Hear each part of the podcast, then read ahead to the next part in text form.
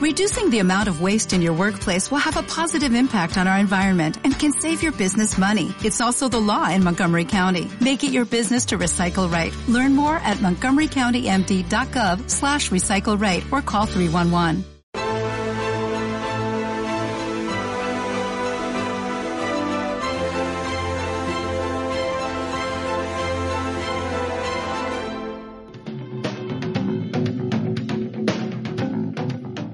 ¿Quieres formar parte del club de miembros de estado de alarma? Sea un suscriptor premium y apuesta por un contenido libre que defiende a España. Te damos varias opciones. Echa un vistazo a las distintas categorías y dependiendo de la aportación que desees hacer, elige una. Con eso aportarás a que sigamos pudiendo crear este contenido. De parte de todo el equipo de estado de alarma, gracias por tu apoyo. Muy buenas a todos, espectadores de Estado de Alarma. Hoy hemos juntado a dos personas que no tienen mucho que ver, que no se conocían previamente, pero que comparten muchas claves de su discurso. ¿Qué tal se encuentra? Aquí que San Francisco y un tío blancotero. ¿Qué tal estáis? Pues Estamos, bien. yo estoy bien. Gracias, por, gracias por invitarme, Javier. Aquí estamos. Un placer.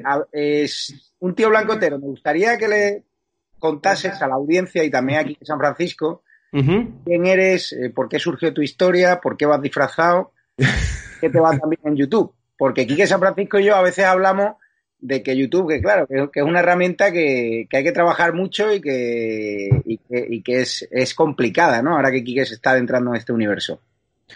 Sí, hay que trabajarla mucho, pero también te da la posibilidad, le da la posibilidad a casi todo el mundo de tener un altavoz con muy pocos recursos. Yo, por ejemplo, ahora mismo, pues eso, tendré 300.000 seguidores y todo lo que he hecho para ello ha sido conseguir una cámara y un micrófono y contar lo que estaba pensando en ese momento. Y bueno, mi personaje surgió hace dos años porque simplemente estaba hasta las narices de las políticas identitarias y de una especie de dictadura ideológica que yo veía, sobre todo en muchos medios de comunicación, y YouTube nos daba esa, ese canal alternativo para plantear muchas de las ideas que, que, había un público esperando muy grande y que no se estaban diciendo, que no se estaban discutiendo tanto como a la gente le gustaría en los medios tradicionales. ¿Y que tú conocías a un tío blancotero? ¿Has visto sus vídeos? Sí, vi un vídeo de él una vez, no me acuerdo cuál fue, que me hizo mucha gracia, pero en ese momento tenía que irme a, concretamente a Zaragoza otra vez Hará como hace un mes, una cosa así. ¿Cuánto tiempo llevas haciéndolo, hijo? Desde el, eh, el primer vídeo lo saqué el 2 de febrero de 2018. Vale, y nada, me hizo mucha gracia lo que dijo, no gracia, además que tenía eh, en parte muchísima razón. Yo también ese tipo de censuras de tipo ideológico y me parece una barbaridad, pero bueno, a mí me parece una barbaridad cualquier tipo de, de censura que haya en, este caso siempre favorable hacia un lado, ¿no? Que es lo que me parece lamentable como le parecerá a él también. Evidentemente. Y hay una cosa que te quería preguntar, porque tú has estado como muy dentro del mundo de la cultura, y era con respecto a una frase que le escuché a Fernando Sabater, que hablaba sobre todo de los medios de comunicación y demás, y dijo algo así como... Eh, no es tan importante ser de izquierdas como no parecer de derechas. Eh, ¿Te sientes identificado con eso o cómo lo vivirías habiendo visto el mundillo desde dentro? Hombre, yo, eh, yo lo que creo es que ahora esta izquierda, yo creo que vamos a ver, hace unos años, yo que soy una persona mayor, eh, esta izquierda hubiera sido la vergüenza para la izquierda que había. Es lo único que puedo decir, hijo. Yo, vamos, en cualquier caso, si me quieren definir como facha o lo que sea, pues ya me da igual, porque me parece todo tan absurdo que, que me da igual, ¿no? Y, que me juzguen, además, políticamente se juzga a la gente ahora, no a nivel personal. Porque lo que es la privacidad, o sea, la individualidad de, las personas, que es lo bonito, ¿no? Es una cosa que se la están cargando entera. Y lo hacen, pues, de una manera mandando mensajes para la colectividad. Trabajan en colectivo ellos, les interesa mucho eso. Eh, se olvidan del individuo como persona y eso me parece lamentable. Y además de preocupar, porque están acostumbrando al pueblo a funcionar así. Y entonces es una educación que están dando al pueblo y el pueblo, por lo visto, desgraciadamente o la está aceptando o todavía no se ha dado cuenta del error que cometemos, pues a seguir, no queda otra. Eh, hijo. Un tío blancotero, ¿cómo llevan las últimas locuras del Ministerio de Igualdad Irene Montero en estos tiempos donde no hay dinero para test rápidos, pero sí se están gastando dinero para la publicidad institucional de Morado, para enseñar eh, la historia del feminismo a los funcionarios. ¿Qué te parece que estén intentando mantener esta mm, industria de la perspectiva y de la ideología de género cuando no hay dinero para ERTES, para autónomos y para los más vulnerables? A ver, yo no sé de todas formas cuánto tiempo podrán mantener esto, porque en algún momento yo me imagino que cuando tengan que empezar a hacer recortes, eh, por mucho que quieran mantener ese tipo de chiringuitos y esa, y esa red clientelar que mantienen en muchos casos con la perspectiva de género y demás, no sé hasta qué punto será sostenible cuando dentro de unos meses España esté en números rojos y en una situación muy, muy, muy, muy, muy complicada. Pero verdaderamente ahora parece que, que siguen intentando echarle leña ¿no? y combustible a esos relatos feministas y demás. Lo que yo no sé hasta qué punto es ya después de la crisis del COVID-19 esto va a seguir teniendo la aceptación que tenía antes, teniendo en cuenta que uno de los grandes catalizadores de la crisis vino con las marchas del 8M. Pero veremos en qué queda. Yo creo que siguen intentando regarlo con ideología y demás, pero no me parece algo sostenible a largo plazo, sobre todo atendiendo a cómo va a estar España dentro de unos meses. Y que tú cómo lo ves, que sigan gastando dinero en, chorradas del feminismo radical, que al final lo que lo que están montando es un odio entre mujeres a hombres, número de Ellos se dedican a propagar el odio, sea de un lado u otro. ¿eh? A gente de izquierdas con la de derechas, a feministas con heteros, a heteros con los árboles, da lo mismo. Ellos tienen, o sea, han emprendido una campaña y son imparables. Y además eh, lo que te digo siempre es que se van a ir matando.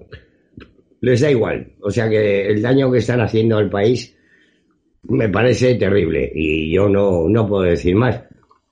Y me parece terrible, entre otras cosas, porque son daños que a posteriori son eh, mm, muy dificultosos para recuperar otra vez lo que yo llamaría la normalidad y el entendimiento entre las personas. Porque como ellos son carroñeros, se dedican a crear conflictos para luego decir que lo van a arreglar. Es algo terrible. Yo, yo estoy asustado. A mí me parece, además, eh, son cosas que desgraciadamente son de risa, pero luego las consecuencias son bastante lamentables y no son de risa. Enrique, a mí hay una cosa que me, que me gustaría rescatar de lo que has dicho antes, cuando has dicho que la izquierda de hace unos años tendría vergüenza de esta izquierda. Me gustaría un poco que articulases a qué te refieres con la, con la izquierda de, de hace unos años, porque es verdad que ahora también se ven como retazos dentro de la izquierda como que se quiere rebelar contra esto. Hace poco en Estados Unidos, sobre todo, como una parte importante de una izquierda más ilustrada, como Jonathan Haidt o Stephen Pinker, además han hecho como un manifiesto el manifiesto Harper este contra la cultura de la cancelación y la cultura del linchamiento y demás. Ya, pero eso a ellos no les interesa, a ver si me entiendes, porque son gente impreparada, entre otras cosas, tampoco necesitan preparación para el daño que están haciendo. Efectivamente, yo te lo digo porque mi madre era de izquierdas eh, y yo viví en una profesión con una historia de izquierdas, eh, aunque yo no sea ni de izquierdas ni de derechas. Pero lo que te quiero decir con eso, hijo, es que antes la izquierda yo conozco gente que siguen siendo de izquierdas, montones de amigos míos, y resulta que están asustados, porque claro, esta izquierda no se la imaginaban, porque era una izquierda eh, que era izquierda. Esto es un totalitarismo y un fascismo galopante, porque esta gente lo que son es realmente absolutamente reaccionarios, son estalinistas.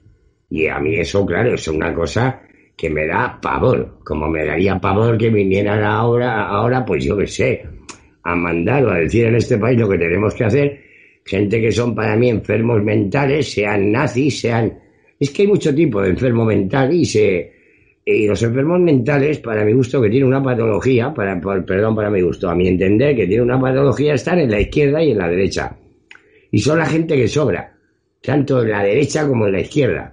Si desaparecieran todo volvería no a la normalidad absoluta, ni además yo no soy nadie para juzgar lo que creo que debe ser normal o no, pero por lo menos al entendimiento, la paz y el bienestar entre las personas. Pero esta gente vive del, del malestar, es decir, es lo que le pasaba eh, desgraciadamente al comunismo, ¿no? que en las épocas de bienestar era cuando tomaba más fuerza. Y lo del bienestar esto se ha terminado estas personas no han venido a dar el bienestar, sino a dar la pobreza al pueblo español y el, y el, y el hastío y el, y el, vamos. Y que a ti, ¿a ti qué te parece que Pablo Iglesias esté atacando a la prensa, que el otro día en la rueda de prensa me atacase a mí, que ha atacado gente de Podemos a Vicente ¿Qué te parecen los ataques a la libertad de prensa de este vicepresidente del gobierno y que el presidente no los condene estos ataques? Bueno, yo creo que esta gente ataca, o sea, hombre, joder, o sea, el, ser reaccionario es algo que entra de, tiene un programa y uno de los programas que tiene es atacar a la prensa y a todo, a todo, absolutamente todo lo que no esté de acuerdo con ellos.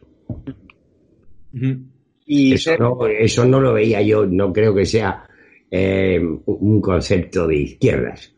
Pero vamos, yo a lo mejor tengo entendido, a lo mejor he entendido mal la izquierda y resulta que la izquierda en estos señores, pues, pues es una pena. Teníamos una izquierda que a lo mejor no era la que realmente es y era maravillosa. Pero que esto es una mierda, esto es una mierda. Como un piano.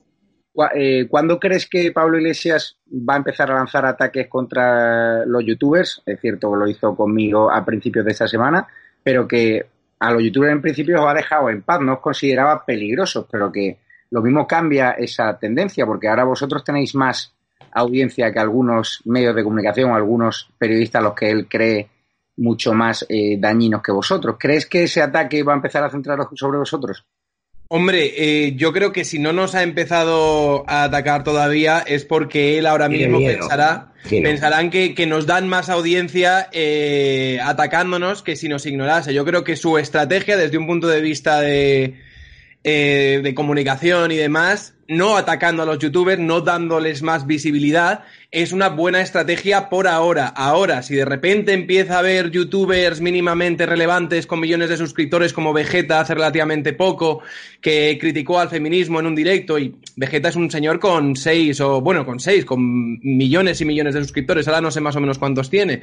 Pues en el momento en el que esto empiece a ser algo generalizado, en ese momento evidentemente tendrán que defenderse y tendrán que atacar a los youtubers. Pero una cosa de los que has dicho antes, Enrique, que me parece muy relevante, cuando hablabas sobre eh, el estalinismo, la intolerancia o el totalitarismo dentro de la izquierda, eh, hablaba yo en el último vídeo que he hecho sobre eh, que hay plataformas ahora mismo de izquierdas como Spanish Revolution, que son muy relevantes dentro de la izquierda cultural, y, y, los fragmentos que ellos deciden compartir y viralizar, el último que he visto, que era como de una entrevista a un rapero, que más allá de lo que decía en la entrevista era algo irrelevante, pero el rapero lo que decía era que como que añoraba los días en los que no podía ir por la calle dándole de hostias a la gente con la bandera de España y que básicamente la mitad de España, desde Ciudadanos hasta Vox, pues eran fascistas y nazis. Y me parecía muy relevante que ahora mismo el fragmento que una página con millones y millones de suscriptores como es Spanish Revolution, el fragmento que quisiese difundir específicamente fue, fuera aquel en la que el chico este pues añoraba el tiempo en el que podía darles palizas a alguien por ir por la calle con la bandera de España y, sea este el mensaje que deciden divulgar y difundir e intentar viralizar por las redes. Bueno, a mí me parece un, o sea, un mensaje lamentable. ¿Qué quieres que te diga, hijo? O sea, el hecho ya de invitar, ¿no?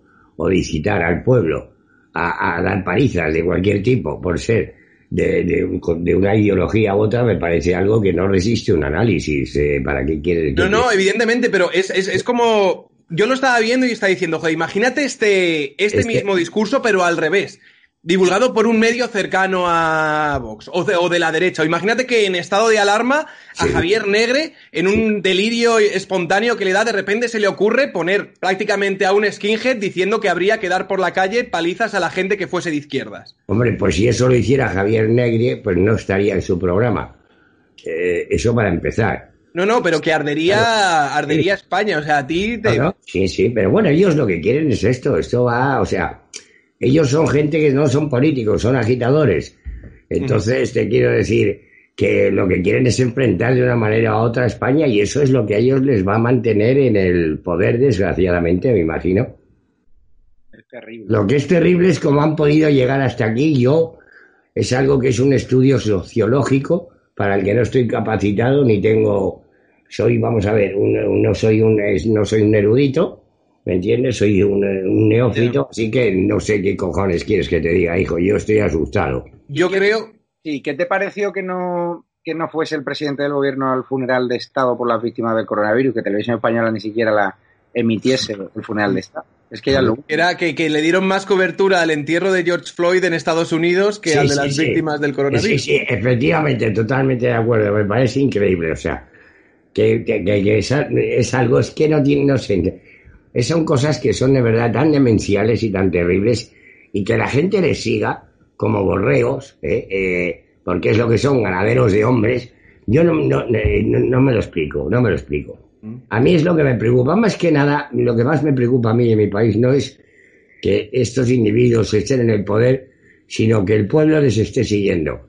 Eso es lo que yo mm, pienso que va a ser más terrible arreglarlo o dudo mucho de la capacidad de reacción colectiva, igual que la han tenido para llegar a este horror, que la tengan para solucionarlo.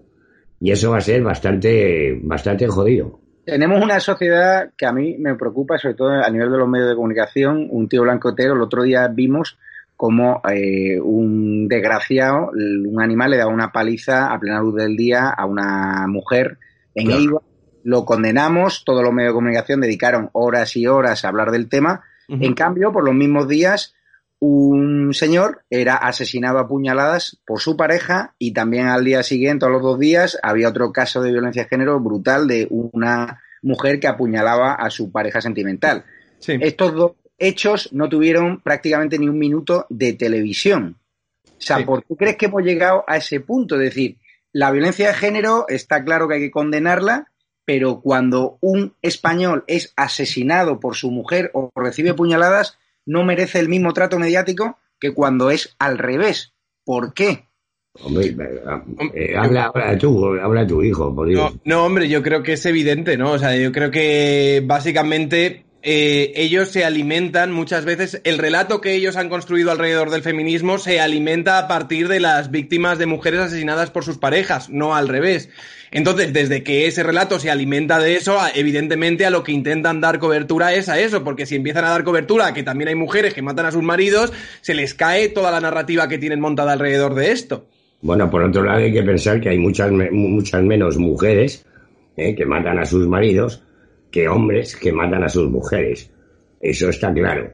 Entonces, yo lo que quiero es que estos individuos, que ya muchos de ellos tienen un historial amplio, amplio de, de, de, comportamientos así con las mujeres, deberían estar más controlados, pero luego por otro lado, pues salen a la calle y vuelven otra vez y reinciden, son reincidentes. Porque lo que habría que, que cambiar a lo mejor es el código penal y poner unas, unas normas bastante más duras. No lo sé. Yo sé que hay muchas mujeres que han matado a sus maridos, pero la mujer mata de otra manera, ¿me entiendes? Es un, son crímenes eh, duraderos y crueles que es con el comportamiento y sobre todo el maltrato psicológico al marido, pero eso es algo que yo creo que individualmente debería recapacitar cada persona que pasa por esa situación y salir escapado de ella. Pero eso es muy complicado.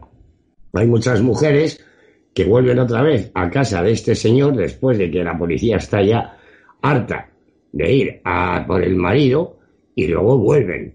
Y luego te preguntas por qué, muchas por miedo. ¿Por miedo a qué? Por miedo a que luego le soltéis. Y es lógico que esa mujer tenga miedo, porque luego una vez le soltéis va a volver a acosar a esa mujer hasta que al final va y se la carga. Nos encontramos entonces ante una patología de un señor que era un enfermo mental que ha ido progresando en cuanto al comportamiento y que ha terminado matando. Y eso es terrible. Es previsible. Yo creo que puede ser previsible y que el hecho de que tú puedas prever eso sería interesante que ya pudieras avisar, decir, creemos que eres previsible. Por lo tanto, ten cuidado porque ya tienes, o sea, estás metido dentro de las notas. Y aquí estás como previsible. Y previsible es un dato ya bastante preocupante.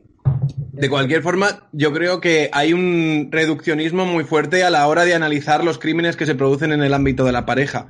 Es decir, muchas, si un hombre asesina a una mujer, por defecto ya los medios de comunicación te avisan de que ha sido un crimen machista, cuando realmente las razones que tienen muchos de los asesinos para matar a sus víctimas pueden tener un rango muy amplio de posibilidades. Sin embargo, tenemos una ley que por defecto eh, comprende estos crímenes como violencia machista. De la, y con las mujeres ahora mismo estamos teniendo el mismo reduccionismo. Yo no sé las razones por las que una señora le ha dado puñaladas, nos ha cargado a sus hijos o tal. Pueden ser múltiples y, reducirlo todo a violencia de género por un lado, violencia de género por el otro. creo que muchas veces.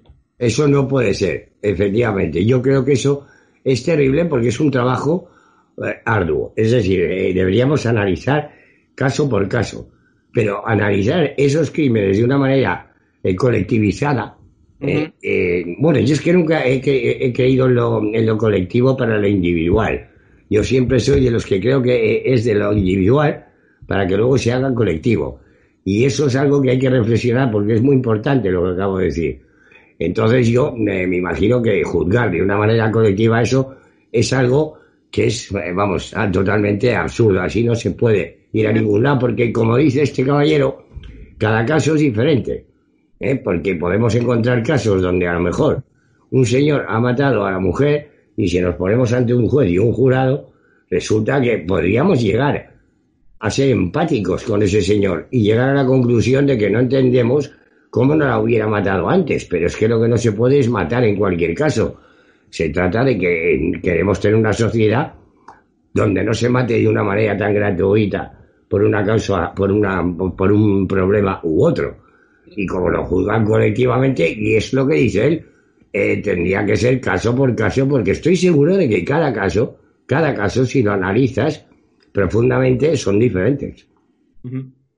A mí me da mucho coraje cuando veo los programas de televisión por la mañana y vemos el caso de una mujer que mata a un hombre, que lo menos, porque se le dedica muy pocos minutos de televisión, y siempre en la mesa tratan de decir, no, es que la mujer estaba pasando por una mala época, es que estaba enferma, es que pobrecita. En cambio, cuando es un hombre, o sea, no analizan los problemas que le ha llevado a matar a la mujer, si tenía algún trastorno, si tenía problemas de bebida, que los dos hechos son condenables. Pero en un caso siempre se busca la excusa, la justificación, y en el caso del hombre nunca se dice. El, hombre... en el caso del hombre, si lo justificas, en el caso del hombre, si lo justificas, enseguida te atacan por las redes sociales como si fuesen pirañas. Hace poco en, no sé si verán Telecinco, pero están analizando el caso del señor que mató a sus hijos, mató a su mujer y luego se acabó suicidando, que es algo absolutamente terrible, pero simplemente por el hecho de preguntarle a la familia, preguntarle a las víctimas qué clase de perfil era esta persona, a esas personas se les empezó a atacar de, por módulos feministas y demás, diciéndoles que estaban justificando el machismo, que estaban dándole alas tal, cualquier tipo de análisis más allá de violencia de género, violencia machista, inmediatamente se le pone el calificativo de machista, persona que está justificando ese asesinato y persona que es cómplice en muchos casos de ese asesinato. Efectivamente, por el hecho de decir algo que es totalmente cierto. Sabes, un tío blanco entero de Quique San Francisco fue víctima de una denuncia falsa de una señora que telefoneó y dijo que Quique la había agredido o la había acosado. Yo, sí, sí. La Guardia Civil a, a detenerlo, luego la Guardia Civil le pidió disculpas, le mandó una botella de vino, el caso pero Quique, ¿se ha investigado esa denuncia falsa? ¿Esta señora, sí. la ley ha caído sobre ella o, sigue en Málaga tranquilita? En absoluto, en absoluto. Es más, ella cobra por haberme denunciado a mí y según me ha denunciado a mí, pues desde su casa, que yo estaba en Madrid y hacía como cuatro años que no la veía, fíjate tú, eh, me denunció directamente y la respuesta de las leyes es fue que fueron a detenerme directamente. Aunque estuvieses en una ciudad distinta. No, no, no, no, si es que no estaba aquí, gordo, si yo no la veía. Fue con una llamada, me acabas de entender, hijo. Sí, sí, sí, pero... Es algo mucho más terrible todavía. O sea, es que cualquier mujer ahora mismo, si llama y dice que tú la has pegado, ¿eh? aunque esté en Málaga o en Saigón, automáticamente van a ir a tu casa a detenerte. ¿Cómo es posible eso, sin comprobar si eso es cierto? Claro, yo me presenté ante el juez después de pasar toda la noche durmiendo en el calabozo, que no pasa nada, no es, no es la primera vez que duermo en un calabozo. Eh, soy de los que vivieron los 80 y yo nací en el 55, entonces te quiero decir que, joder, me parece algo acojonante. O sea que igual que me ha pasado a mí eso, le puede pasar a cualquiera de los que estáis ahora mismo hablando conmigo.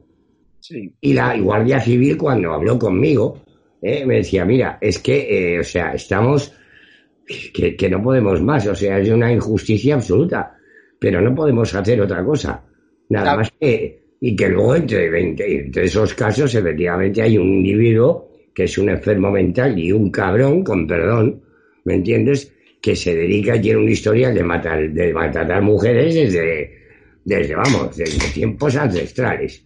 Entonces, yo quiero una sociedad donde no se maltrate a las mujeres y donde el hombre Digo, donde la mujer no maltrate a los hombres. O sea, y lo demás no me interesa en absoluto. Yo quiero lo mismo. Quique, ¿sabes que ahora la ley de violencia de género o la campaña institucional del Ministerio de Igualdad Irene Montero en la que dice que, quedarte el móvil de tu pareja o una compañera, eso es violencia de género. Sabes que en el caso Dina fue lo que hizo Pablo Iglesias, se quedó durante meses el USB con fotos íntimas de su compañera de curro y luego intentó destrozar ese USB y luego cuando no quedó más remedio le devolvió ese USB, resulta que Podemos denunció el robo de un móvil y luego entregaron otro. Sí, claro, pero bueno, pero si entonces todo eso al pueblo español le da igual, ¿eh? y gracias, la única manera que tenemos de, de, acabar con esta lacra social, que van a producir otra lacra, otra lacra social más grande, es que el pueblo deje de votarles. Pero yo no puedo decirle al pueblo lo que tiene que hacer, hijo. Si el pueblo ya lo han enfermado, porque además lo asustan, con la pobreza, la falta de dinero, porque la igualdad que van a repartir, ya sabes tú que es la pobreza para todos. Esa es su igualdad. No existe otra. No nos engañemos. Y lo demás es mentira. Y odian el bienestar de los demás, además. Es, eh, porque son gente que son sociópatas. ¿eh? No les gusta la gente que vive bien, no les gusta la gente que tiene a lo mejor un coche mejor que el tuyo. No les gusta nada de eso, cosa que a mí eh, no me ha preocupado en la vida. Mi madre me lo explicó una vez, si quieres este Jaguar, gilipollas, que para ti tu finalidad en la vida, desgraciadamente, es tener un Jaguar X20, no sé qué, si eres tan tonto del culo, ¿me entiendes? Que esa es tu perspectiva en la vida, pues trabaja y cómpratelo, pero no se te ocurra rayar el Jaguar de otro sin conocerle, porque eso es envidia. ¿eh? Y esta gente tiene una base de envidia terrible. Envidia, que es algo que en nuestro país desgraciadamente abunda mucho y que es muy peligroso. ¿Cómo ves el caso Dina, tú, un tío blancoetero? Pues hombre, eso que has mantenido, que has dicho antes, me parece especialmente relevante, ¿no? A cualquier otra personalidad política, si se le ocurre salir en la tele diciendo que por no meterle más presión a su subordinada, eh, vio las fotos que tenía dentro de su móvil y decidió quedárselo durante varios meses, pues le hubiesen como se llama la cancel culture esta, le hubiesen cancelado, le hubiesen linchado por las redes y esa persona probablemente estaría muerta desde un punto de vista social o cultural. Al ser Pablo Iglesias y ser una persona... claro, claro, claro, Al ser una persona que es conveniente eh, y que a la que no conviene cancelar, entre comillas, con las que no, a la que no conviene cargarse, el linchamiento este en este caso no se produce. El caso Dina es escandaloso. Lo traté yo en un vídeo hace poco y es escandaloso. Si tú ves toda la secuencia de los hechos, es algo abrumador y cómo utilizaron toda la narrativa esta de las cloacas del Estado para victimizarse y para conseguir votos en la campaña de las primeras elecciones que hubo en 2019. Pero tú crees que tiene un, coste electoral porque a la izquierda parece ser que se le perdona todo. Hombre, yo creo que gratis no les va a salir. Yo creo que gratis no les va a salir. Ahora es básicamente están volviendo a utilizar el mismo relato, solo que este relato ahora ya no se basa en hechos, se basa en silenciar a, a, los periodistas que están cubriendo esto. O sea, los ataques que hubo, por ejemplo, a Vicente Vallés desde el medio de comunicación de la última hora, dirigidos precisamente este medio de comunicación por una de las protagonistas del escándalo de las tarjetas, que es la Dina Busselbaum es algo... Es que es, cómico. eso es, es Es que es cómico, el rollo de, claro, ¿qué haces tú censurando a un periodista por destapar las vergüenzas que te afectan a ti directamente siendo tú la directora de ese medio? y encima siendo respaldado y procurado por Podemos. Es algo dantesco. Es dantesco, efectivamente, sí. me preocupa, hablando de Podemos y de Pablo Iglesias están presionando al gobierno para eh, atacar a la monarquía. ¿Te preocupan las informaciones que están saliendo sobre Juan Carlos I? Tú que siempre has sido Juan Carlista y siempre bueno, Yo no he sido Juan Carlista. Yo lo que he dicho siempre es que el señor don Juan Carlos... Eh, eh, quiero decirte, si no me preguntas a mí si yo pudiera vivir sin una monarquía, oye, es una pregunta absurda. Lo que tiene que tener la gente en cuenta es que la monarquía en España ha dado muchísimo, muchísimo dinero y muchísimo trabajo a muchísima gente. ¿eh? Y que gracias a, las relaciones que tiene la monarquía, y que la monarquía cumple una función que a mí no me parece mal, que son grandes diplomáticos del país y consiguen cerrar grandes negocios que interesan a nuestro país, dan puestos de trabajo para que las familias vivan. Si luego quieres preguntarme la parte negativa de la monarquía, pues joder, hay 20.000, hijo de mi vida, pero yo creo que lo que es necesario también es que la gente contara las cosas buenas que ha hecho la monarquía por nuestro país. Pero tú cómo ves el escándalo del rey, este presunto cobro de comisiones, del rey firmando... A mí, mira, te voy a decir una cosa. El rey lo que hizo que tampoco estoy al corriente de todo, ni soy del servicio de inteligencia español, eh, es regalarle a esta mujer un dinero eh, que me imagino que, bueno, entre, a mí el que el rey cobre una comisión para haber hecho ese negocio, a mí, si no fuera el rey, no seamos gilipollas, ¿me entendéis, hijos? El que tú cobres una comisión por cerrar un negocio de miles y miles de millones de euros y te lleves de los miles, pues cuánto, tres, millones, seis, es que no lo sé, me da igual, no he hecho el cálculo. A mí no me parece mal, eh, o sea, en concepto de comisión, sea el rey o sea quien sea. Pero como es el rey, pues claro, es bastante más lamentable. ¿Cómo lo ves tú, Sergio? A ver, yo no he seguido el caso del rey de cerca, es un caso del que tengo que informarme. En cualquier caso, si alguien ha hecho algún ilícito que deba ser eh, condenado penalmente o algo así, a mí me parece que debe rendir cuentas con la ley y ya está, no justifico en absoluto que algo lo haya hecho, si lo ha hecho el rey o si lo ha hecho su madre o si lo ha hecho... Eso, eso, es lo que yo quería decir, exactamente, justo. ¿Tú crees que este hecho es suficientemente grave como para abrir un debate sobre la continuidad de la monarquía en España, como pretende Podemos? Bueno, ellos van a abrir un debate sobre la continuidad de la monarquía porque quieren cargársela desde... Claro. Eh, pero, vamos, y van a abrir un debate sobre lo que sea, van a manipular la información, van a hacer lo que quieran. Eh eso está claro, vamos. ¿Estáis preocupados por el repunte del coronavirus? Estamos viendo cómo han confinado Lérida, sí, sí, sí. partes en, en, Galicia, cómo la gente va a alguna discoteca, alguna terraza de playa y la gente ya se lo ha olvidado, le ha perdido el respeto al mm. coronavirus. ¿Teméis que nos vuelvan a encerrar en, la casa, que la segunda ola sea aún más grave que la primera o no? A mí no me encierran más, ya yo me voy en un maletero. ¿Qué quiero decir? Perdón, hijo, eh, ahora hablas tú. O sea, esto ya, esto ya me parece algo terrible, pero es probable, sí, sí. Y es cierto, porque yo acabo de viajar, estoy haciendo, me he empezado a trabajar, estuve el otro día en Zaragoza, yo viajo fuera de Madrid para hacer eh, bolos y, trabajos y me he dado cuenta de que la gente, eh, sobre todo la gente joven, desgraciadamente se lo está tomando a cachondeo porque he visto el comportamiento. Yo he estado el otro día, me invitaban a una discoteca y tal. Y es como si no hubiera ningún problema con el coronavirus. El que estaba más lejos uno de otro estaba a 5 centímetros y sin mascarilla. Entonces, joder, claro, eso al virus le debe venir, me imagino, de puta madre, ¿no? Eh, ¿Tú qué opinas, hijo? Yo lo que no sé es cómo es que no ha habido un rebrote en Madrid, porque yo vivo por el centro, veo más o menos cómo se maneja la gente. Es cierto que casi todo el mundo ahora lleva mascarillas, pero luego sales por la noche o sales un sábado y ves cómo actúa la gente y actúa como si no hubiese pasado absolutamente nada. Eso sí. Pero sin embargo, no estoy escuchando que haya grandes rebotes, que, haya grandes rebrotes en Madrid todavía. A lo mejor las comunidades más afectadas eh, se han vuelto eh, más inmunes al virus, no estoy muy seguro. Tampoco tengo grandes conocimientos sobre cómo se transmiten estos virus y cómo deberían funcionar.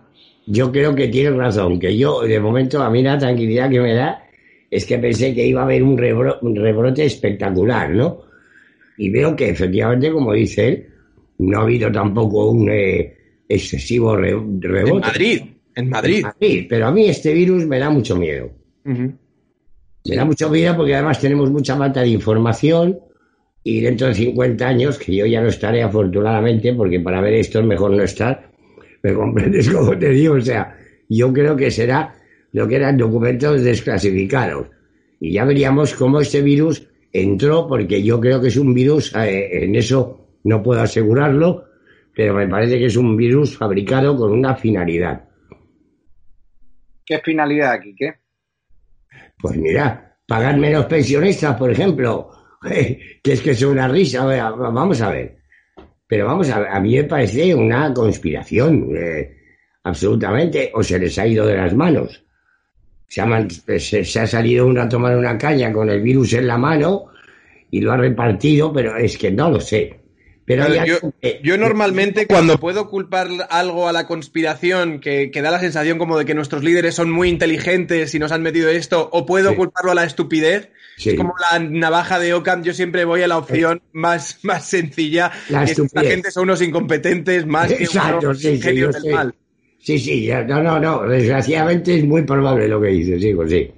Sergio, me interesa tu, tu opinión sobre esa portada de Fernando Simón como si fuese un héroe de esa campaña de mercadotecnia en torno al héroe de los 40.000 muertos. O sea, ¿cómo la llevas? ¿Qué te pareció cuando viste esa portada? ¿Pensaste que era del Mundo Today? ¿Te parece que este señor ya ha perdido el juicio? Porque salir a la palestra eh, a reírte de las víctimas en ruedas de prensa y encima ya que te plantee un reportaje que salgas con la chupa de cuero a los James Dean y que ni siquiera pidas perdón, como ya le dijo Miguel Sebastián estos días en una entrevista en el país, pues a mí me pareció bochornoso, no sé. Bueno, a mí me parece que, eh, o sea, yo no soy uno de los grandes haters en este caso de Fernando Simón, aunque me parece que el trabajo que ha hecho durante la cuarentena ha sido espantoso.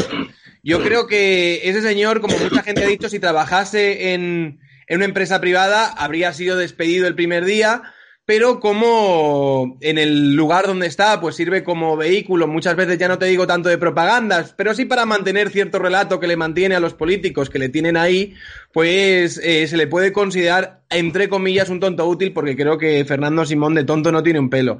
En ese sentido, a mí tampoco me gusta volcarlo todo con Fernando Simón como si fuese él el responsable y tal, y, más allá del ridículo que puede ser la posada que tiene él con la, con la chupa de cuero y demás, más allá de las risas y tal.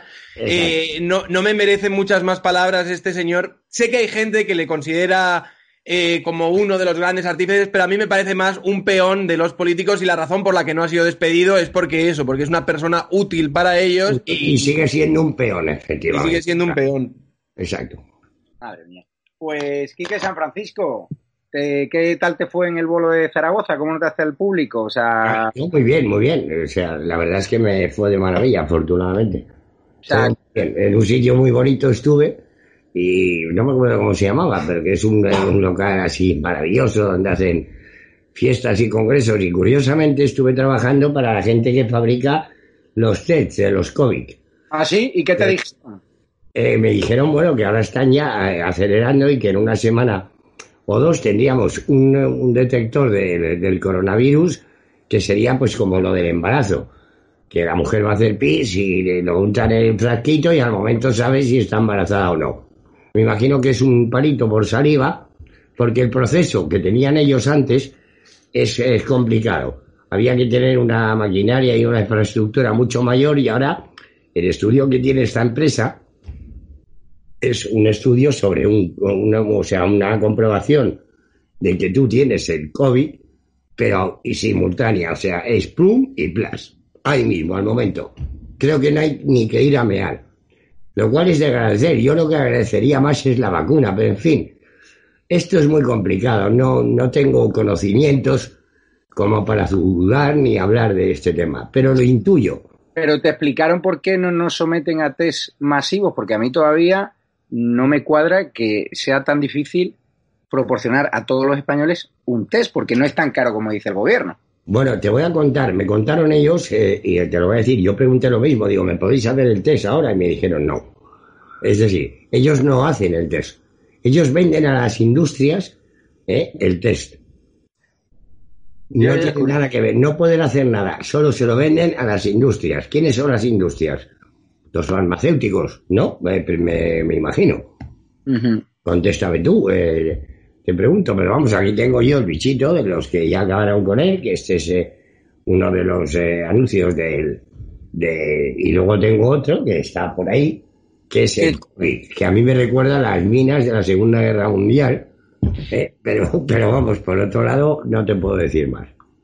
Pues muchísimas gracias, un tío blancotero, muchísimas gracias, Kike San Francisco. La verdad que siempre es un gusto charlar con ambos síganle en sus respectivas redes sociales. Ahora un tío blancotero, explícale aquí que San Francisco porque le vamos a animar a dar el salto a Patreon. Explícale tú, porque claro, para, él es un mundo desconocido, yo se lo he tratado de explicar, pero tú que llevas más tiempo, nosotros en Estado de Alarma también tenemos Patreon, explícale un poco aquí que las ventajas ¿no? de, ese Patreon para una persona con el talento innato que tiene aquí San Francisco, claro. A ver, eh, Patreon no es que te dé muchas ventajas, sino que es una plataforma que te da pie o te, te permite tener una forma de financiación alternativa. Normalmente, eh, si tú trabajas en YouTube o si tú trabajas en la televisión o, o, demás, pues está siendo financiado por los anuncios que tiene y tal. ¿Qué pasa? Que cuando una plataforma, a lo mejor en mi caso como YouTube, pues me censura o me desmonetiza la, la mayoría de los vídeos, no me los censura, pero sí me los desmonetiza, al final lo que sucede es que tú no puedes ganarte la vida simplemente haciendo los vídeos con la publicidad orgánica que habría dentro de ellos. Entonces, lo que hace esta plataforma, lo que permite es que la gente que valora tu trabajo, pues pueda financiarte con micropagos. En lugar, cada uno decide cuánto dinero quiere darte al mes y a lo mejor te quiere apoyar con un euro, te quiere apoyar con 50 céntimos, te quiere apoyar con dos euros o te quiere apoyar con 50 euros. Entonces, a partir de ahí lo que da es una forma alternativa de tener tú una conexión con tu audiencia y con tu base de fans y que estos puedan permitir que tú sigas haciendo un trabajo que ellos valoran simplemente con micropagos y en vez de producirte una gran empresa o un gran medio de comunicación, lo que te está produciendo es mucha gente de forma independiente desde su casa. Es que el otro día, eh, hablando con Quique San Francisco, le, decía lo que paga YouTube por vídeo y se quedó escandalizado. Dice, joder, pero yo en los bolos cobro esto. Explícale un poco el sistema de monetización. No, no, pero si yo no quiero cobrar por los vídeos. No, pero te lo conté para que tú lo supieses en plan colega de que es que YouTube ha bajado muchísimo el, nivel de, pago. De hecho, hay mucha gente que se está yendo ahora a otra plataforma, ¿no? Eh, mm. Tío Blancotero, a Twitch. Sí, ahora se están yendo. Es que yo tampoco controlo de esas plataformas porque si no, probablemente yo también estaría haciendo mi traslado a esas plataformas. Pero ahora hay mucha gente que se está yendo a, a plataformas como Twitch o que a lo mejor lo que están haciendo es ir a hacer directos a Facebook y otras plataformas que a lo mejor te ofrecen opciones económicas que son más viables o son más mejores que las que te ofrece YouTube ahora mismo. Vamos, que lo que estamos aquí no es por dinero, eso, eso es realidad, es más por defender la libertad y lo políticamente incorrecto que las grandes cadenas pues no nos dejan. Porque Hombre, a mí yo ya te he dicho siempre que a mí lo que me encantaría es que estos programas que estamos haciendo, eh, dentro de poco, si se arreglara el problema que tenemos, fueran absolutamente innecesarios. Eso sería, eso sería un dato importante para saber que hemos conseguido erradicar un poco esta sociopatía general. Pues sí, así es. Quique San Francisco y un tío blancotero, ya sí que sí, os despido. Muchas gracias a los espectadores de Estado de Alarma. A las 12 de la noche les espera Carles Enrique. Un abrazo a todos y muchísimas gracias. Muchas gracias. Hasta luego, hijo.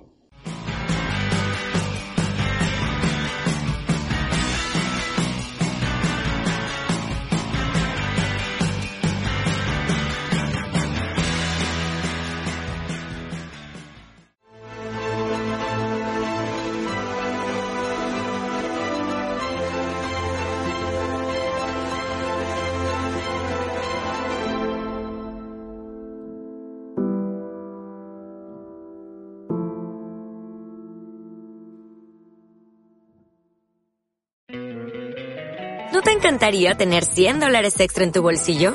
Haz que un experto bilingüe de TurboTax declare tus impuestos para el 31 de marzo y obtén 100 dólares de vuelta al instante. Porque no importa cuáles hayan sido tus logros del año pasado, TurboTax hace que cuenten. Obtén 100 dólares de vuelta y tus impuestos con 100% de precisión. Solo con Intuit TurboTax. Debes declarar para el 31 de marzo. Crédito solo aplicable al costo de la presentación federal con TurboTax Full Service. Oferta sujeta a cambios o cancelación en cualquier momento.